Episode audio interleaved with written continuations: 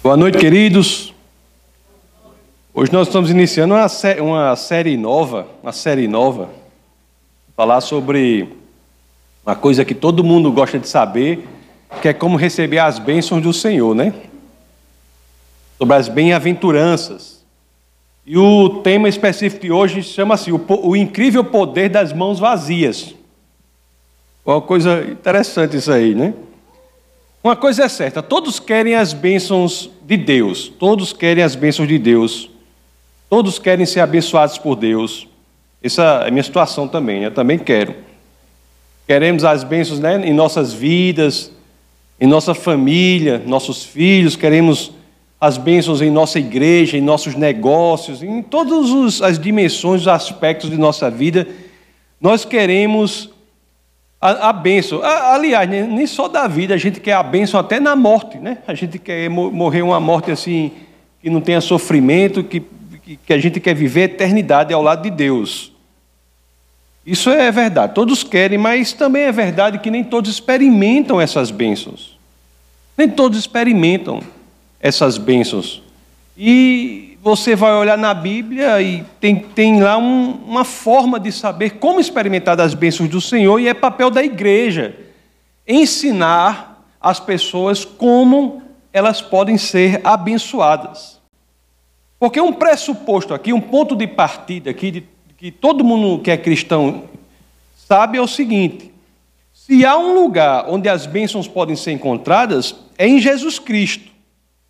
Não é verdade? Mas como entender isso mais especificamente? Como entender isso na prática? É porque, se nós formos olhar a Bíblia com essa ideia de que as bênçãos então estão em Cristo, nós vamos ver que não há outro lugar que Jesus fale mais do que isso, a não ser nos primeiros versos lá, dos primeiros 12 versos do capítulo 5 do Evangelho de São Mateus. Lá em Mateus, no capítulo 5, no comecinho, é que ele fica, ele fala sobre aquilo que ficou conhecido como as bem-aventuranças. É assim, né? O capítulo 5, 6 e 7 é aquele conhecido sermão do monte, que alguns chamam sermão da, da montanha, né? Que chama sermão da montanha porque a gente não sabe qual foi a montanha exatamente, embora a gente saiba que é uma montanha lá na Galileia, com base no que lemos em Mateus 4, 23. Então, desse sermão da montanha, uma parte dele aí, que é o comecinho do capítulo 5, os 12 primeiros versos do 5, fala das bênçãos, das bem-aventuranças. Então, nós vamos entender aqui nessa série o que que Jesus diz, o que que a Bíblia diz, o que que a palavra de Deus diz para que a gente seja abençoado. Não é um negócio bem animador? Né? Eu acho animador, né? Vamos entender aqui o que é que Deus diz em Sua palavra para que a gente seja abençoado. Eu quero ser abençoado. Então vamos estudar isso aqui. É, agora, antes de começar a falar sobre isso, vamos, vai ser uma série, né? Vamos falar sobre a primeira, mas antes de começar a entrar, eu já tenho que preparar vocês para um negócio. Essas bem-aventuranças aqui que estão na Bíblia não são assim muito, posso, como posso dizer, muito intuitivas, não. Não é algo assim, porque são lógicas próprias de Deus. São lógicas até que desafiam o nosso modo é, de pensar, porque são formas de ser, que vamos ser abençoados, que são totalmente diferentes da maneira com que o homem vive aqui na terra, o homem do mundo vive aqui na terra. Assim, por exemplo, se um ET chegasse aqui e perguntasse assim: você podia dar uma descrição da natureza humana? Você podia descrever como é o ser humano aqui no mundo, né, fora da igreja, fora de Cristo? Como é o ser humano aqui na igreja? Uma forma boa de você explicar a esse suposto ET como é o ser humano aqui fora da igreja, o ser humano aqui no, no, no mundo, é você dizer assim: olha leia as bem-aventuranças do capítulo 5, viu, ET? Do verso 1 ao 12, você lê tudo lá. Aí você coloque tudo o contrário. Aí pronto, isso aí é uma descrição do ser humano no mundo. Não é aquele grande pastor americano chamado A.W. Tozer, ah, é um, muito bom. Ele disse uma coisa semelhante a isso. Ele disse assim, ó. Ele disse assim, ó. Eu anotei aqui para dizer. Ele disse que uma descrição da raça humana poderia ser dada tomando as bem-aventuranças, revertendo-as para o lado errado e dizendo: aqui está sua raça humana. Não é interessante isso? É porque estudar as bem-aventuranças não é só aprender como ser abençoado, não é aprender como é a lógica de Deus também. É aprender como é a vida, que não é a vida do homem no mundo, é a vida do verdadeiro cristão. Mas a lógica é de Deus. Então eu já vou adiantando que quando a gente for estudar, vocês não se surpreendam com coisas como assim, há um tipo de pobreza que leva à riqueza, ou há um tipo de luto que leva à alegria. É uma lógica incrível essa de Deus? É isso que nós vamos estudar nas bem-aventuranças. Então vamos logo ler aqui, Mateus capítulo 5. Abram aí, por favor, se, se assim, claro, desejarem. Mateus 5, 1 a 12, onde estão as bem-aventuranças. Vamos ler. Mas eu já, na leitura, já vou pedir para vocês prestarem atenção numa coisa que é muito importante que eu vou falar hoje. Quando a gente for ler essas bem-aventuranças aqui, nós temos que prestar atenção no tempo do verbo, de cada um desses verbos. As escrituras são assim, pessoal. A gente tem que prestar muita atenção nos detalhes. Muita atenção nos detalhes. Eu estava lendo um livro, o cabo até disse assim, ele disse, olha só que coisa curiosa ele disse. Ele disse que foi visitar o museu mais importante da cidade dele lá. Aí ele foi e um dia viu tudo que estava no museu de arte. Aí no outro dia ele se encontrou com um artista, não é? que perguntou sobre o museu. Aí o cara disse, rapaz, esse museu é muito bom, eu vi tudo num dia. Aí a artista disse para ele assim, rapaz, não, você está fazendo tudo errado. Você vai lá um dia, mas você seleciona só três obras para você ver. Um dia é o tempo para ver umas três obras. Porque, às vezes, quando queremos ver tudo, nós não vemos nada. E as escrituras são assim também. Às vezes tem gente que diz, eu rali a Bíblia não sei quantas vezes. Tem gente que diz assim, eu rali a Bíblia não sei quantas vezes. Mas você viu tudo, mas vendo tudo, será que você viu alguma coisa? Às vezes, quando queremos ver tudo, nós perdemos os detalhes. E as escrituras são muito valiosas nos detalhes. Então vamos prestar atenção aqui no tempo dos verbos para vocês verem. Então vamos lá, verso primeiro.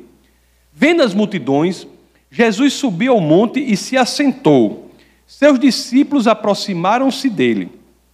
E ele começou a ensiná-los, dizendo: Aí aqui, no verso 3 do capítulo 5 do Evangelho de São Mateus, começam as bem-aventuranças, dizendo: Bem-aventurado os bem-aventurados os pobres em espírito, pois deles é o reino dos céus.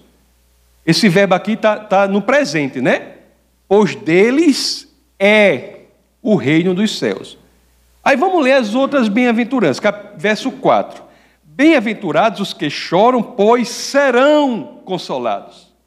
O 5. Bem-aventurados os humildes, pois eles receberão a terra por herança. 6. Bem-aventurados os que têm fome e sede de justiça, pois serão satisfeitos. Bem-aventurados os misericordiosos, pois obterão misericórdia. Bem-aventurados os puros de coração, pois verão a Deus. Bem-aventurados os pacificadores, pois serão chamados filhos de Deus. Bem-aventurados os perseguidos por causa da justiça, pois deles é o reino dos céus. E 11.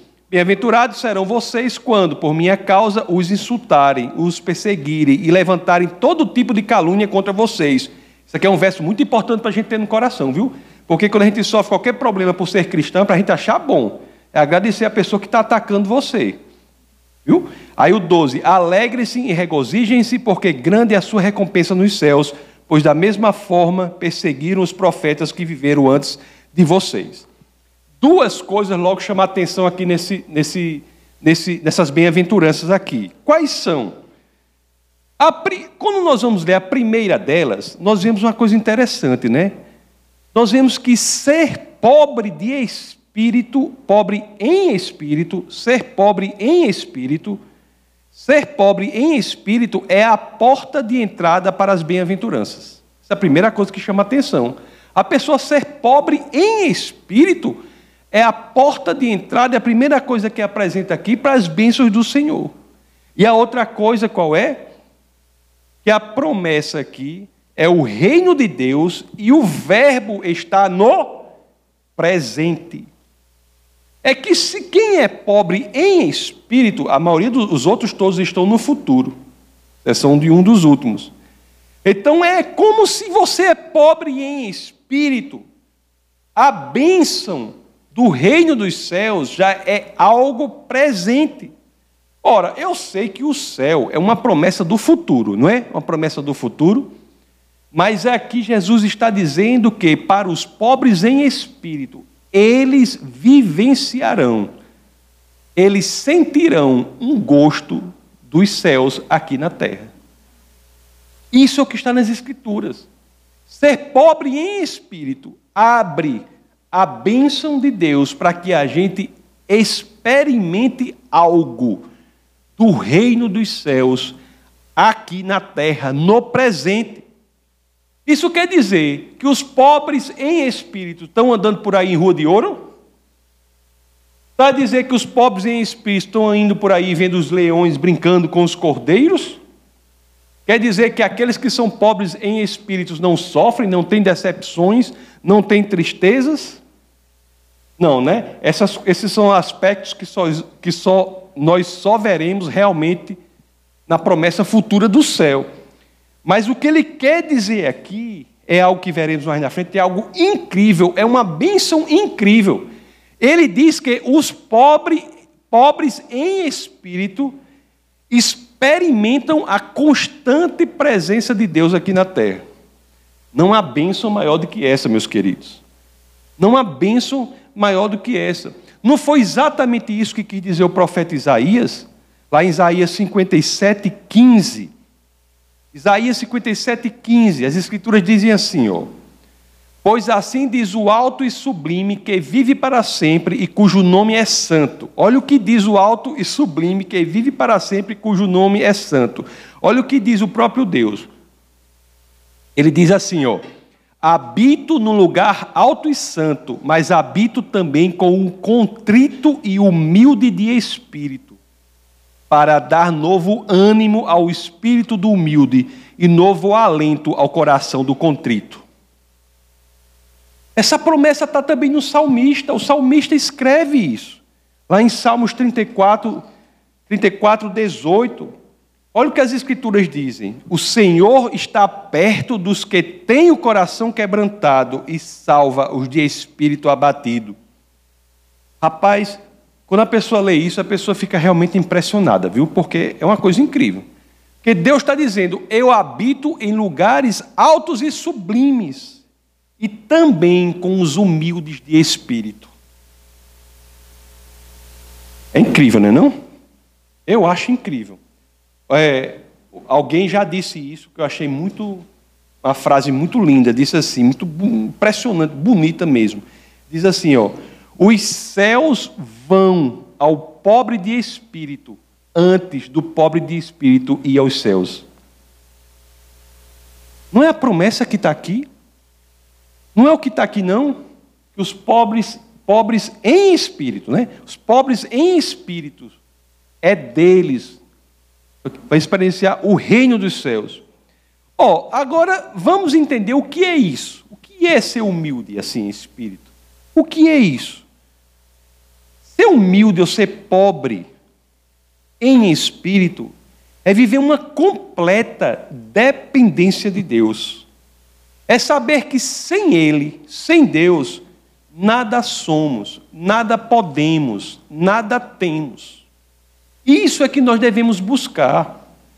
Por exemplo, você pode ser assim o maior músico que já viveu na Terra, o maior cientista que já pisou na Terra, o maior jurista que a humanidade já viu, um gênio da política, um gênio da medicina. Você pode ser, seja lá o que for, você pode ser tudo que você achar. Mas se realmente você teve um encontro com Deus, você sabe que sem Ele nada você é. O encontro com Deus coloca tudo o que somos numa perspectiva correta, na dependência dele, sabendo que o futuro nada sabemos se não dependermos totalmente do Senhor. Em outras palavras, meus queridos, o orgulho, a arrogância, a vaidade, somente podem existir em um espírito afastado de Deus. Já viu aquele negócio do trigo? O, é o trigo, né? Como é que chama? Chama galho do trigo, é? Um, um negócio do trigo assim, né? Você vê que, o, que aqueles, aqueles os, você olha para o trigo, o trigo que traz mais fruto, você olha para a planta do trigo. A planta do trigo que traz mais fruto é aquela que está mais voltada para o chão, mais caída né, para o chão. É aquela que expressa mais humildade. Olha, as pessoas diante do Senhor, elas têm que experienciar esse sentimento de dependência dele, que fora dele elas nada são. Isso é o que tem nas Escrituras. Isaías mesmo, quando viu. Isaías teve cada visão incrível, né? Mas aquela visão que Isaías teve do Senhor, que o, o manto do Senhor era maior do que o templo todinho. Aquela visão que ele teve lá em Isaías 6, 1 a 5. Aí lá no final, Isaías diz assim, né? Ele vê, aí ele, ele fala da visão, que, que ele, Senhor, uma coisa impressionante, o manto era maior do que o templo, e os anjos iam e cantavam, e louvavam, e dizia assim, é, santo, santo, santo, aquela coisa maravilhosa. Aí no final dessa visão, Isaías diz assim, ai de mim, estou perdido, pois sou um homem de lábios impuros e vivo no meio de um povo de lábios impuros. Os meus olhos viram o Rei, o Senhor dos Exércitos. O mundo reconhecia a grandeza de Isaías. Sabia que ele era uma, muito, uma pessoa de muitos talentos. Mas Isaías, na proximidade de Deus, apesar disso, ele disse assim: Meu amigo, tudo o que o mundo acha que eu sou, o que porventura eu mesmo acho que sou, diante do Senhor não vale nada, né?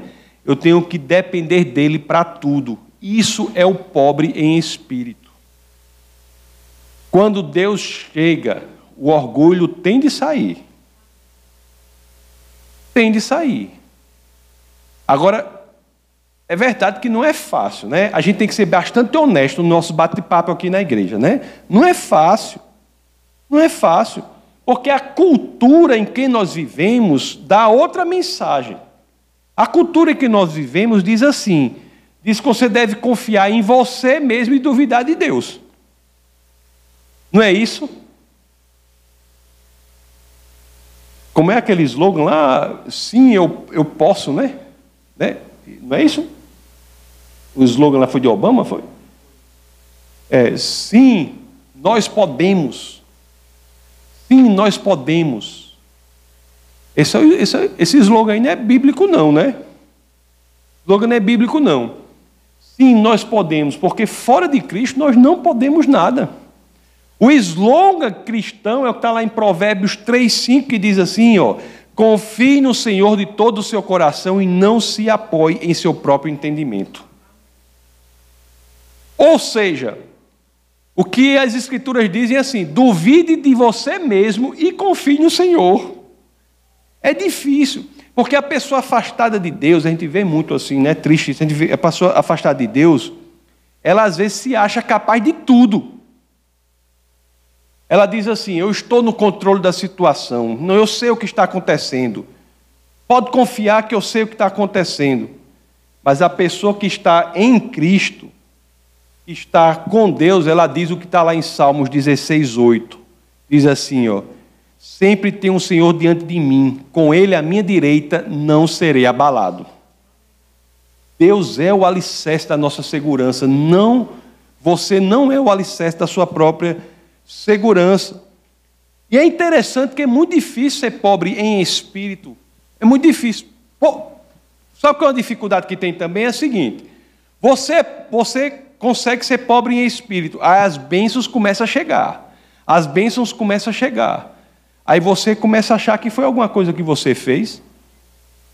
É interessante, é um, é um paradoxo quando você lê isso aqui, porque aquele que é pobre, pobre em espírito, tem que aprender a resistir à tentação de achar que é Ele a causa das bênçãos que chegam a Ele e não o Senhor.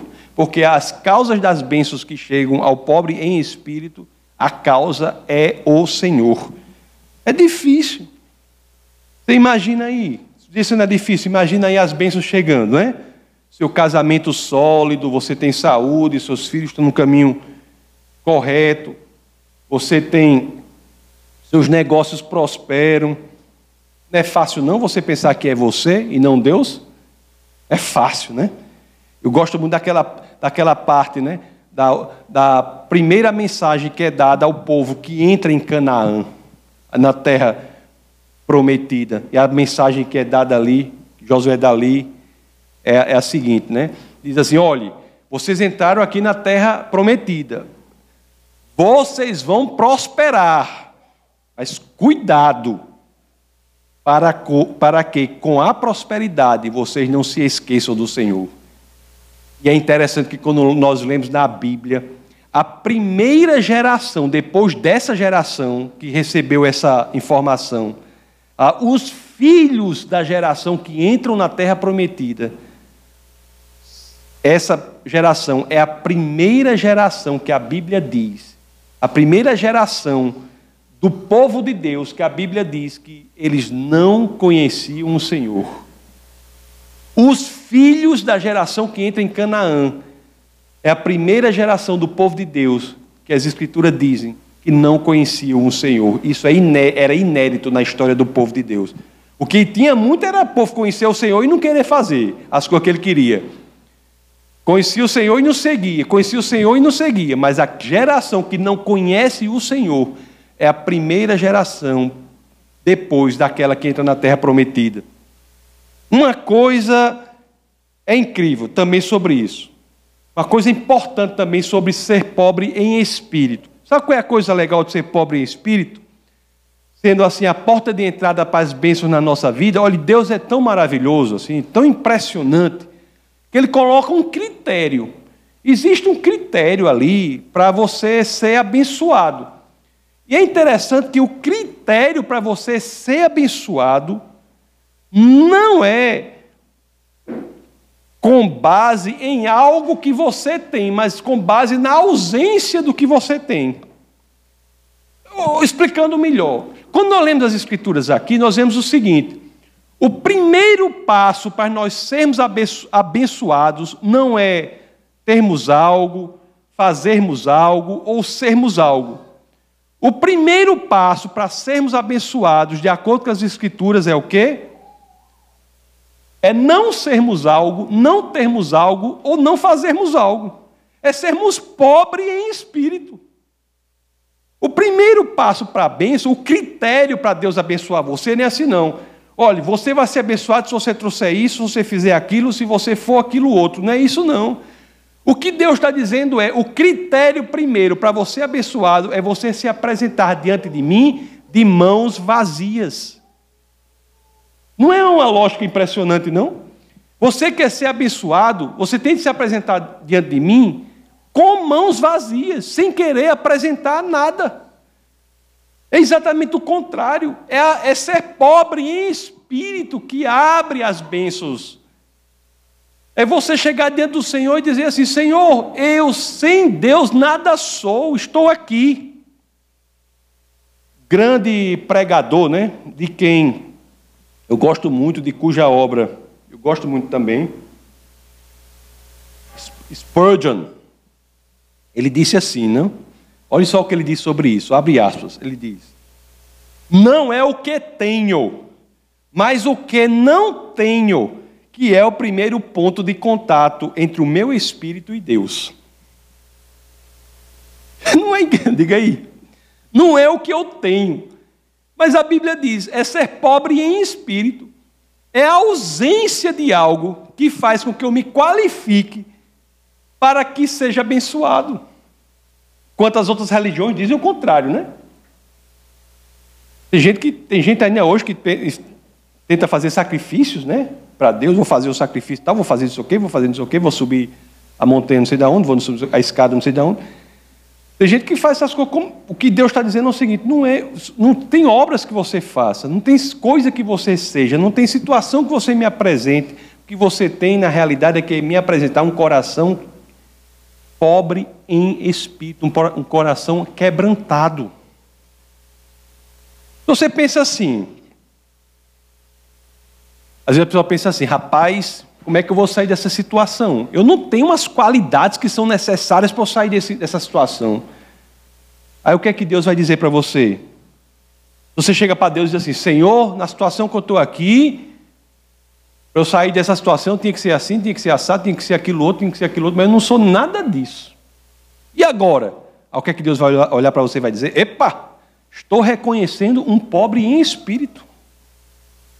Estou reconhecendo um pobre em espírito. Alguém que está chegando para mim está dizendo assim: eu não tenho o que é preciso. Agora sim eu vou estar na situação.